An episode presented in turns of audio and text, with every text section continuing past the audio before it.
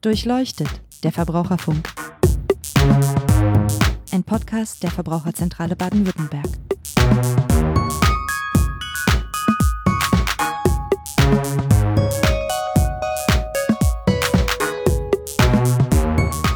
Hallo und herzlich willkommen zu Durchleuchtet, der Verbraucherfunk, dem Podcast der Verbraucherzentrale Baden-Württemberg. Mein Name ist Niklas Haskamp, ich bin Pressesprecher bei der Verbraucherzentrale. Wir haben letztes Mal in der letzten Folge ausführlich zusammen mit unserem Vorstand Cornelia Tausch über die verbraucherfreundliche digitale Welt gesprochen, haben festgestellt, wo Probleme liegen, dass Politik und Unternehmen ähm, zum Teil zu wenig Verantwortung übernehmen dafür, dass die digitale Welt tatsächlich verbraucherfreundlich gestaltet wird. Wir haben über Verbesserungen gesprochen, wie die Datenschutzgrundverordnung, die es seit letztem Jahr gibt, über anstehende Veränderungen, beispielsweise zur Verpflichtung von Software-Updates.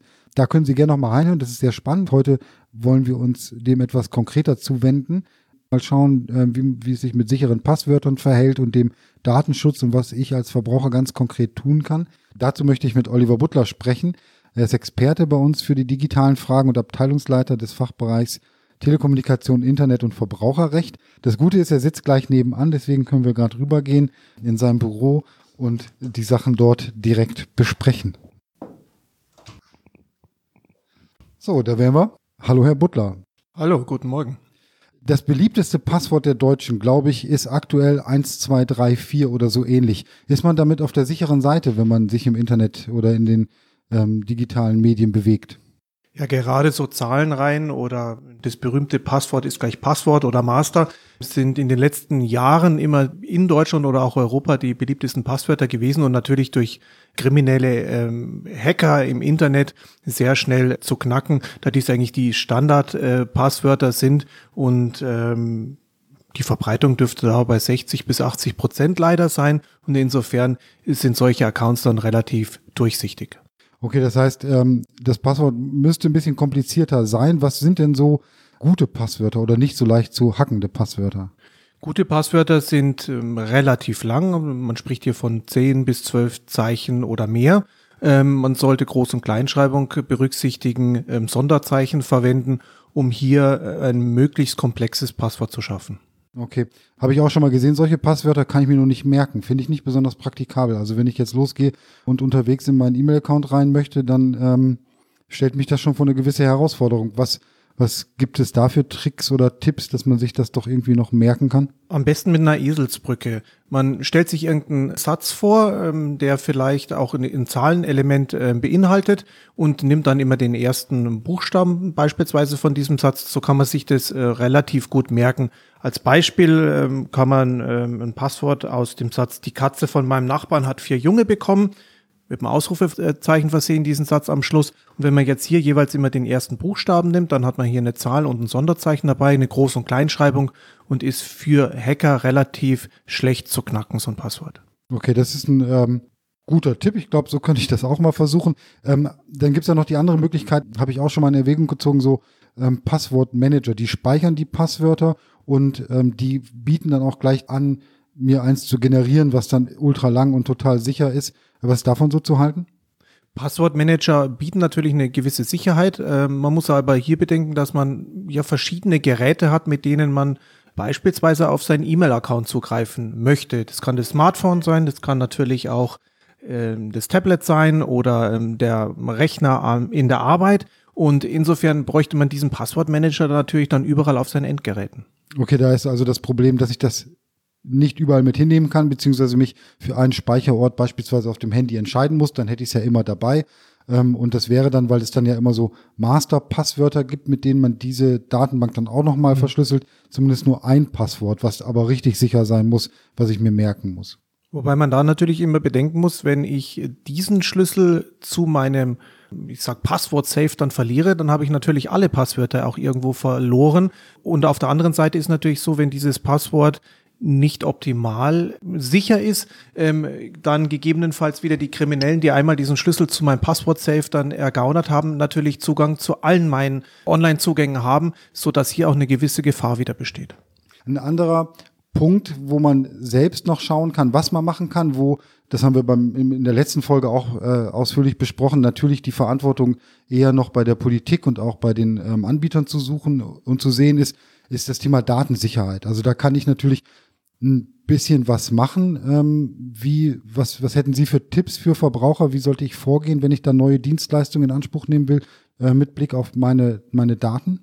Gut, generell ist es ähm, so, dass der Anbieter erstmal für eine sichere Software äh, sorgen muss, bevor er an den Markt geht. Auf der anderen Seite kann ich als Nutzer natürlich auch ein bisschen dazu beitragen, dass meine Daten sicher sind, indem ich mir natürlich auch den optimalen Anbieter raussuche. Bekannte Anbieter, gerade bei Messenger-Diensten, sollten eine sehr gute Verschlüsselungstechnik haben.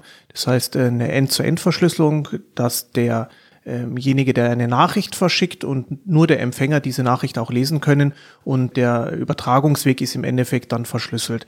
Ähm, hier gibt's mehrere Anbieter am Markt. Die ganz großen sind ja durch Datensicherheit äh, nicht gerade berühmt geworden wie WhatsApp. Da gibt's auch mittlerweile kostengünstige oder sogar kostenfreie Alternativen, die mit Open Source äh, Software arbeiten, so dass äh, viele auch diesen Code einsehen können oder dort mitarbeiten können. Was gibt es denn konkret für alternative Messenger-Dienste zu den ähm, großen be bekannten Datenkragen? Neben WhatsApp gibt's zahlreiche Anbieter, die mittlerweile auch relativ viel ähm, User auch haben und gar nicht mehr so unbekannt sind. Ähm, beispielsweise wären dies äh, Streamer, Signal oder Viber, die sie haben auch eine End-zu-End-Verschlüsselung, ähm, sind relativ verbreitet. Sie haben halt unterschiedliche Angebote. Äh, Streamer beispielsweise ähm, kostet ähm, etwas, das muss man sich bewusst sein. Die anderen ähm, Anbieter bieten ihren Dienst dann kostenfrei an. Hier gibt es verschiedene Funktionen, die relativ vorteilhaft sind. Sie haben beispielsweise einen Zerstörungsmechanismus für versendete Nachrichten oder eine Rückholfunktion, ähm, wo man auch einfach mal drauf achten kann, ob dies nicht eine günstige Alternative zu den bekannten ähm, Anbietern wäre. Wobei man auch noch dazu sagen muss, ähm, wenn dann so ein Dienst drei Euro kostet und ich dafür mit weniger Daten bezahle, kann sich das möglicherweise dann ja auch noch rechnen. Okay, da habe ich manchmal noch das Problem, dass die vielleicht nicht so verbreitet sind und ähm, ich dann noch andere Leute ähm, dazu bewegen muss, zu diesem anderen Anbieter zu wechseln. Das kenne ich aus meinem persönlichen Umfeld zu Genüge. Man will ja auch nicht ausgeschlossen sein von Kommunikation. Da ist dann halt noch so ein bisschen Überzeugungsarbeit mitunter notwendig. Wenn ich jetzt aber mal von der Sicherheit der übertragenen Daten weggehe und sage, wie schaut's denn mit der, mit dem Datenschutz aus? Also ich sehe häufig, dass ich, wenn ich so einen neuen Dienst bei mir auf dem Handy installiere, Anbieter, die auf einmal Zugriff auf alle möglichen ähm, Sachen haben wollen, wo ich erstmal denke, was hat denn das überhaupt jetzt mit der Funktion des Messenger-Dienstes oder der Dienstleistung zu tun? Dieses Phänomen, das kann man eigentlich bei allen Apps äh, mittlerweile ähm, sehen, dass hier relativ viele Zugriffsrechte sich der Anbieter zusprechen möchte. Ähm, bei Messenger-Diensten ist es klar, dass bestimmte äh, Zugriffe natürlich notwendig sind. Wenn ich eine Sprachnachricht äh, verschicken, dann brauche ich ein, äh, eine Zugangsberechtigung fürs Mikrofon. Möchte ich Fotos verschicken, muss natürlich eine Berechtigung äh, für mein persönliches Fotoalbum ähm, dann vorliegen. Ansonsten funktioniert natürlich diese Funktion nicht. Auf der anderen Seite muss man sich natürlich dann schon fragen, muss ich meinen Standort bekannt geben? Ähm, muss ich weitere ähm, Adressdaten aus meinem persönlichen Telefonbuch freischalten, die ja eigentlich mit der ja, Funktionalität dieses Dienstes dann äh, vielleicht nichts zu tun haben. Und insofern kann man hier dann ähm, auch meistens diese Einzelfunktionen auch wieder einschränken und sollte nicht im Vorhinein bei der Installation gleich allem zustimmen. Okay, das heißt, ich kann da ein bisschen drauf achten und mal kritisch hinterfragen, sind denn die ganzen Zugriffsrechte überhaupt erforderlich für die Dienstleistung, die ich hier haben will? Und wenn dann der Anbieter mir es nicht ermöglicht, das auszuschalten, spätestens dann kann ich mich mal nach einem neuen umsehen. Das heißt so, in dem Zusammenhang fällt immer noch das Stichwort äh, Datensparsamkeit. Was, was verstehen wir darunter? Was kann ich da machen? Datensparsam, dass ich halt generell möglichst wenig Daten von mir preisgebe. Ähm, bei der Anmeldung auch ähm, eine E-Mail-Adresse, die nicht meine Haupt-E-Mail-Adresse ist und vielleicht auch nicht so wichtig ist, dass ich äh, meinen Wohnort und meine Adressdaten hier nicht äh, bekannt gebe, weil die sind ja eigentlich auch fürs Verschicken der Nachricht auch unnötig. Kontodaten äh, sollten auch nicht angegeben werden, sofern ich einen kostenfreien Dienst äh, verwende. Ähm, wenn ich einen kostenpflichtigen verwende, muss natürlich irgendwo abgebucht werden, aber dass ich hier möglichst wenig Daten mitteile, ähm, die letztendlich dann auch für diesen Dienst gar nicht notwendig sind. Wir haben ja seit letztem Jahr die Datenschutzgrundverordnung und ähm, dadurch noch mehr Möglichkeiten, auch Auskunft darüber zu bekommen, was mit meinen Daten geschieht. Wenn ich das jetzt wissen möchte, was, was mache ich denn da? Wie gehe ich da vor? Prinzipiell ist jeder Anbieter verpflichtet, die von mir gespeicherten Daten und Informationen, die er von mir erhalten hat, mir auf Wunsch auch mitzuteilen und auch mitzuteilen, was er mit meinen Daten vorhat und was er überhaupt ähm, aus diesem Datenschatz, den er von mir bekommen hat, generiert hat. Ich kann der Verwendung generell immer widersprechen. Auch die Löschung kann ich verlangen. Die einzige Ausnahme, die hier ähm, besteht, ist, wenn ich einen Vertrag eingegangen bin und aus beispielsweise steuerrechtlichen Gründen der Anbieter dann die Daten ähm, etwas länger behalten muss. Aber ansonsten kann ich hier generell für Werbezusendung, ähm, Marketingzwecke oder statistischen Auswertungen kann ich hier immer widersprechen, dass meine Daten verwendet werden. Das heißt, die Schritte wären dann so, wenn ich das mal wissen möchte, ich suche mir einen Anbieter raus, bei dem ich äh, meinetwegen meinen Mail-Anbieter oder auch ein ein soziales Netzwerk oder so, suche mir das raus, schreibe da erstmal hin, was habt ihr für Daten von mir gesammelt, muss dann eine Antwort bekommen, kann die Daten abchecken und kann sagen, das ist falsch, bitte korrigieren oder bitte löschen. Und auch bei dem Löschen muss der Anbieter dann, wenn er diese Daten nicht unbedingt braucht für die Diensterfüllung sozusagen, dem, dem dann auch nachkommen und das löschen. Ja, das habe ich richtig verstanden. Ja, ich habe zusätzlich noch die Möglichkeit, dass ich äh, auch einen Teil oder äh, komplett den Datensatz sperren lassen kann. Ähm, bietet dann den Vorteil, wenn ich hier einen Unternehmer habe, der ähm, ganze Datenbanken mit Adressen aufkauft, ich zukünftig auch nicht mehr angeschrieben werde, lasse ich den ganzen Adresssatz löschen und er kauft hier eine Datendatei auf, weiß er ja gar nicht, dass ich bei ihm vorher schon mal auf der Sperrliste war oder die Verwendung meiner Daten nicht möchte. Insofern ist die Sperrung manchmal der sinnvollere Weg. Habe ich jetzt dem Anbieter das mitgeteilt, dass ich entweder Löschung oder Sperrung meiner Daten äh, verlange und kommt er dem nicht nach, macht er sich auch schadensersatzpflichtig und das ist mit der DSGVO beziehungsweise mit der Neuerung aus dem letzten Jahr jetzt mittlerweile relativ gut geregelt, dass ich auch einen direkten Anspruch und einen relativ leicht durchsetzbaren Anspruch gegen die Anbieter habe, die dann entgegen meinem Willen die Daten weiterverwenden oder ähm, äh, nicht gelöscht haben. Wenn ich mal das Gefühl habe bei diesen äh, Nachfragen zum Thema, welche Daten sind gespeichert oder ähm, wie werden sie verwendet, wenn ich das Gefühl habe, da läuft was schief, was kann ich denn dann als Verbraucher machen?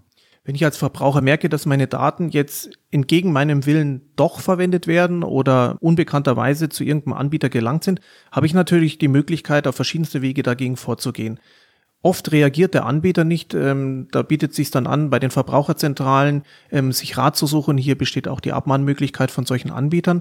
Auf der anderen Seite gibt es auch noch eine kostenfreie Möglichkeit, indem man sich an den Landesdatenschutzbeauftragten wendet, der dann hier auch entsprechende Bußgelder verhängen kann. Das heißt, es stecken jetzt sogar Sanktionsmöglichkeiten ähm, dahinter, wenn einem sowas mal auffällt. Also ruhig der Verbraucherzentrale melden, dass man da eventuell dem nachgehen kann. Ja, Vielen Dank soweit. Ich glaube, wir haben jetzt ähm, schon einiges erfahren, was man selber machen kann. Kurz zusammengefasst, sicheres Passwort, dann ähm, zu schauen, wo kann ich Daten sparsam sein, welche ähm, Daten werden von mir gespeichert, da ruhig mal nachfragen und auch die Erfahrung dieser Nachfragen öffentlich machen, darüber berichten, auch der Verbraucherzentrale Bescheid sagen und immer mal wieder einen Blick ähm, dafür zu haben, was gibt es eigentlich für Alternativen, ich selber baue mir manchmal ganz gerne welche und verbringe da Abend für Abend am Rechner. Das ist vielleicht nicht das, was jeder machen will, geht auch, kann Spaß machen, aber auch einfacher ist es möglich, mal zu schauen, welche Messenger-Dienste sind da noch so am Markt und da muss man vielleicht den ein oder anderen befreundeten Kontakt mit dahin nehmen. Das funktioniert aber eigentlich auch ganz gut. Vielen Dank, Herr Butler. Sehr gerne. So, wenn Sie mehr wissen wollen zu dem Thema, was wir gerade besprochen haben, also zu äh, sicheren Passwörtern, ähm, Möglichkeiten mal zu fragen, welche Daten gespeichert sind oder Alternativen zu digitalen Dienstleistern, dann schauen Sie gerne bei uns auf der Internetseite rein auf www.vz-bw.de slash podcast haben wir ähm, nochmal zusätzliche Informationen zu diesem Beitrag dann eingestellt. Wenn Sie Fragen haben zu diesem Thema oder ganz allgemein zu anderen Themen ähm, oder Vorschläge, worüber wir hier mal sprechen sollten, dann melden Sie sich auch gerne per Mail an online.vz-bw.de. Ich hoffe, es hat Ihnen gefallen. Wenn ja, sagen Sie es gerne weiter und hören Sie auch das nächste Mal wieder rein. Wir sprechen in der nächsten Folge in zwei Wochen über das Thema, was läuft eigentlich schief bei der privaten Altersvorsorge. Das wird bestimmt sehr spannend. Ich freue mich, wenn Sie wieder dabei sind. Tschüss.